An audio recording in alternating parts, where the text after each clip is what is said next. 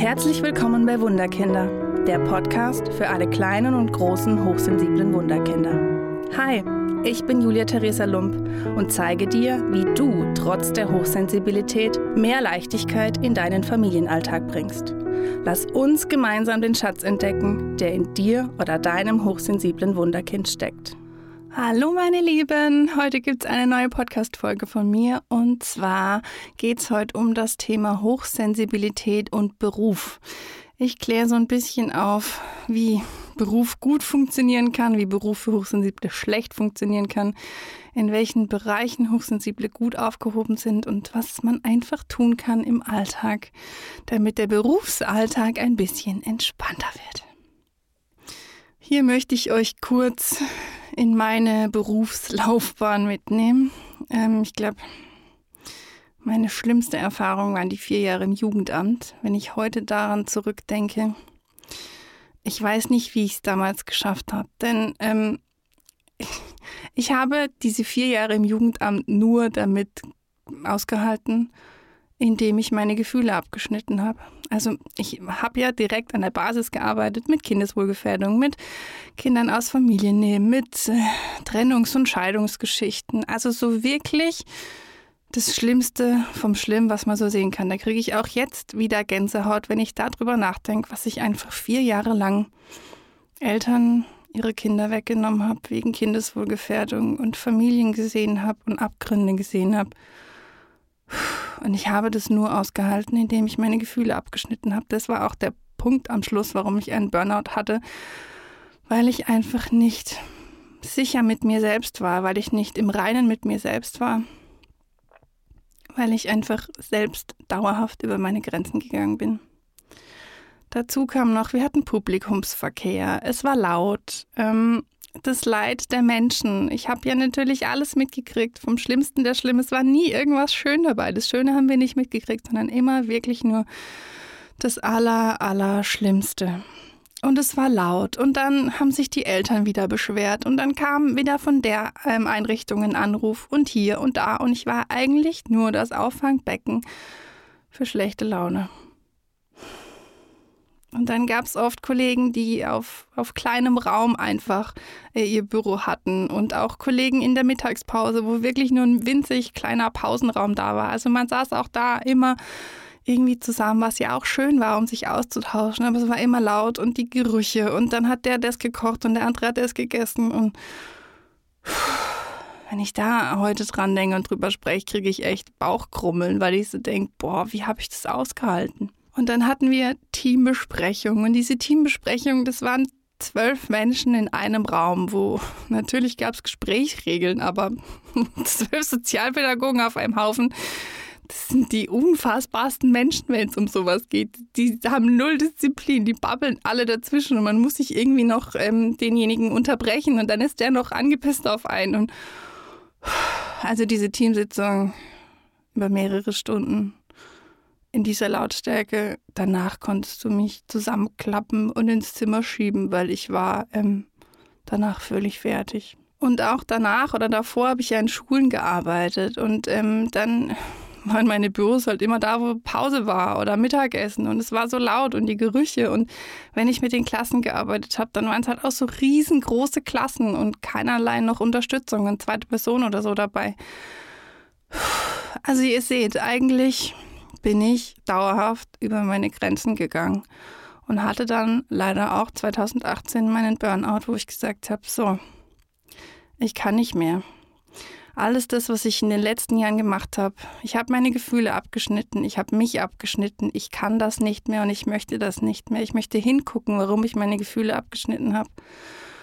Und habe dann natürlich durch, durch Therapien auch mit der, mit der Hochsensibilität lange daran gearbeitet und habe dann durch mein Wunderkind eine Struktur erschaffen, wo ich einfach frei bin, wo ich frei entscheiden kann, schlafe ich heute bis um sieben oder schlafe ich heute bis um neun oder habe ich sogar die Termine so gelegt, dass ich mir keinen Wecker stellen muss und ich bin so zufrieden mit mir und ich, ich werde auch nicht mehr krank. So oft war ich krank im Jugendamt. In jeder Tätigkeit, mindestens alle vier bis sechs Wochen lag ich mit Mittelohrentzündung, mit Angina, mit Nasennebenhöhlenentzündung und Fieber zu Hause, weil ich einfach so viel über die Grenzen gegangen bin. Und jetzt muss ich sagen, ich hatte mal kurz eine Erkältung dazwischen, aber ich hatte nichts in den Jahren mit Corona sonst.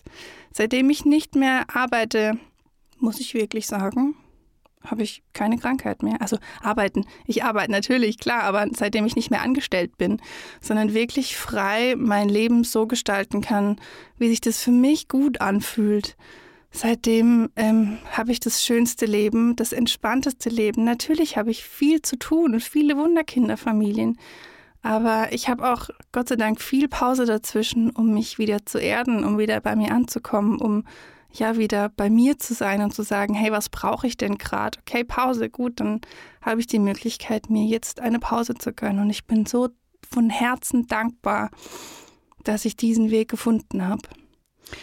Und wenn auch du dich wiedererkennst in Burnout, in Migräne, in andauernd Kranksein, in der völligen Überforderung, in körperlichen und seelischen Problemen, in ja angeschlagener körperlicher und seelischer Gesundheit oder mit Schlafproblemen. Als Hochsensible sind das Warnzeichen für, hey, ich gehe dauerhaft über meine Grenzen. Und spätestens da solltest du mal kurz innehalten, atmen und sagen, was will ich denn eigentlich? Was kann ich denn eigentlich? Natürlich ist es immer wieder der reine Geldfaktor. Wir tauschen Zeit gegen Geld. Wir müssen Geld verdienen, um unser Leben zu bestreiten. Aber aus meiner Erfahrung gibt es immer Möglichkeiten zu sagen, okay, ich gucke mal, wie es ist, wenn ich fünf Stunden weniger arbeite. Es geht ja nie darum, alles irgendwie sein zu lassen, so wie ich das gemacht habe. Voll ins kalte Wasser und ich probiere jetzt irgendwas Neues, keine Ahnung, ob es funktioniert. Das kriegt natürlich auch nicht jeder hin und es war nicht einfach. Ich bin durch Panik durch, das kann ich euch sagen. Das müsst ihr nicht machen, aber in kleinen Schritten zu sagen, hey, vielleicht kann ich einfach Stunden reduzieren. Denn wir Hochsensiblen sind eigentlich die wundervollsten Berufstätigen, die es gibt, wenn wir unseren Bereich gefunden haben. Denn wir Hochsensiblen sind so tolle Mitarbeiter. Wir sind kreativ, wir sind sorgfältig, wir, wir sind total empathisch, wir, wir haben ein, großes Gerechtigkeitsempfinden, aber wir sind auch so teamfähig. Wir gucken, dass es jedem im Team gut geht. Wenn das alle machen, ist es natürlich perfekt. Ähm, sie haben kreative Ideen, sie haben auch kreative Lösungsansätze und es ist so schön zu beobachten. Sie haben einen ganz tollen Blick für das Ganze, also fürs ganze System. Sie sind so sorgfältig und auch qualitätsbewusst und so reflektiert und haben sich einfach durch ihre innere Sensibilität schon so ein großes Wissen und auch so eine tiefe Intuition angeeignet, dass die hochsensiblen Mitarbeiter, wenn man weiß, dass es sie gibt und wie man sie fördert, die wundervollsten Kollegen sein können in einer Arbeit. Aber sie brauchen dafür eben auch manche Dinge, um diese tollen Eigenschaften auch nach draußen zu kehren und nicht nur Burnout, Migräne, Schlafmangel oder sonst was zu bekommen. Man muss diese diese wundervollen Menschen einfach fördern und ihnen auch Möglichkeiten geben, anders zu arbeiten, weil durch dieses Andersarbeiten sind sie noch leistungsfähiger. Ich habe das bei mir gemerkt. Ähm, jetzt, wo ich, wo ich einfach mir meine Zeit einteilen kann, arbeite ich viel mehr wie in den 40 Wochen, äh, wie, wie in den 40 Wochenstunden, doch, das passt schon, im Jugendamt. Und ich kann es einfach, weil mir einfach die Kraft da ist, weil die Energie eine ganz andere ist wie davor. Also ihr könnt ganz normal arbeiten. Es braucht nur einfach so zwei, drei Dinge, die vielleicht verändert werden sollten. Und hier geht's schon beim ersten los. Und zwar, wenn es die Möglichkeit gibt, bietet einem Hochsensiblen ein Einraumbüro.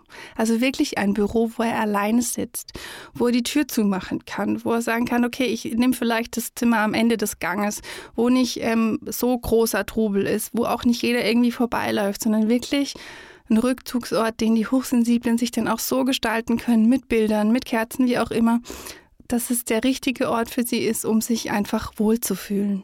Oder auch die Möglichkeit des Homeoffices zu nutzen, dass Hochsensible die Möglichkeit haben, auch zu Hause in ihren eigenen vier Wänden zu arbeiten. Und da kann man den Gedanken über Bord werfen, dass die Hochsensiblen dann nichts arbeiten. Das kann man rausschmeißen, denn Hochsensible sind so gewissenhaft, dass sie natürlich zu Hause arbeiten würden und wahrscheinlich noch schneller und effektiver, weil sie einfach in ihrer gewohnten Höhle, in ihrem gewohnten Umfeld sind, wo sie genau wissen, wie riecht's hier, wie schmeckt's hier, wie schmeckt mein Kaffee und was kann ich tun, um kurz mal neue Kraft und Energie zu tanken.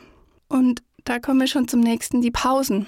Die Pausen sind für Hochsensible so wichtig. Ähm, und auch ich habe die mir früher einfach genommen. Ich bin dann raus ähm, und bin einmal um den Block gelaufen, auch wenn ich eigentlich keine Pause hatte. Aber ich wusste, wenn ich das jetzt nicht mache, dann klappt hier alles zusammen. Und ich hatte die Möglichkeit von meiner Chefin damals, dass ich das tue. Von daher habe ich das gemacht und wirklich Pausen einzulegen, wenn du das Gefühl hast, okay, jetzt brauche ich mal eine Pause. Oder ich gucke einfach nur aus dem Fenster und sehe da das Grün oder die Vögel oder wie auch immer. Nimm dir Pausen. Und für mich war auch irgendwann der Punkt zu sagen, okay, ich muss auch auf mein, mein Essverhalten achten. Es reicht nicht, wenn ich mir einfach nur irgendwie beim Bäcker jeden Tag eine Brezel und ein Croissant kaufe, sondern ich muss wirklich darauf achten, dass ich mir Essen mitnehme, was einfach die Energie zurückgibt. Viel Obst, viel Gemüse, viel, viele gesunde Dinge einfach auch mitzunehmen und auch viel aufs Trinken zu achten. Also, dass man nicht den ganzen Tag nur Kaffee trinkt, sondern sich auch Wasser mitnimmt, vielleicht auch einen Saft mitnimmt, dass da einfach was Ausgewogenes da ist, um dich wieder zu stärken und auch dann zu Hause zu schauen, was brauchst du für, für guten und ausreichenden Schlaf, dass du auch einfach am nächsten Tag wieder, wieder einsatzbereit bist, dass du was tust, dass du einen guten Schlaf hast. Vielleicht braucht es eine Matratze, vielleicht braucht es einen Rollladen, vielleicht braucht es einen Schlaf, einen Schlafrhythmus, eine Schlafhygiene, dass du da einfach guckst, was brauche ich, um einfach besser und tiefer zu schlafen.